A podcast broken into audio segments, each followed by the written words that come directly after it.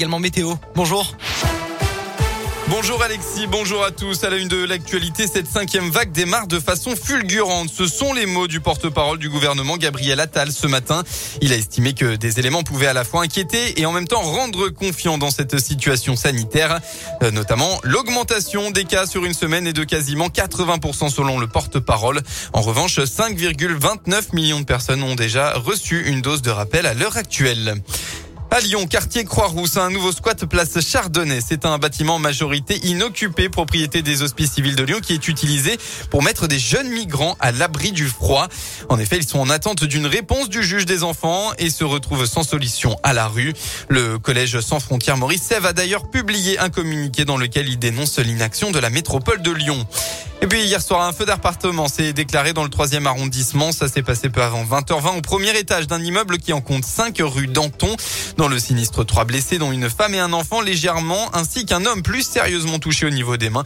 Les origines du feu sont pour l'instant inconnues. Deux familles devront être relogées.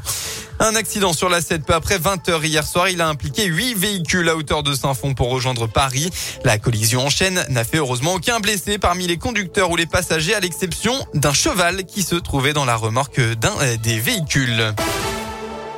En football, la rage au ventre, c'est ce qu'il va falloir à l'OL ce soir. À les Lyonnais 8e ce matin affronte Marseille 5e. Une rencontre importante si le, le club veut continuer à accrocher le wagon de tête qui commence à prendre de l'avance.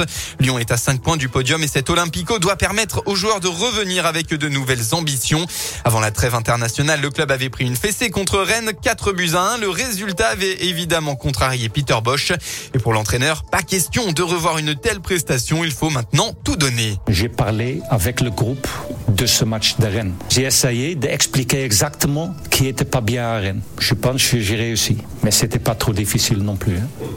Là, j'attends une réaction de mon équipe. On parle de confiance, mais c'est pas toujours que confiance. C'est le cœur, c'est le sang, et ça on besoin pour ce match-là contre Marseille. Donc, je pense pas mes joueurs ils ont peur, pas du tout.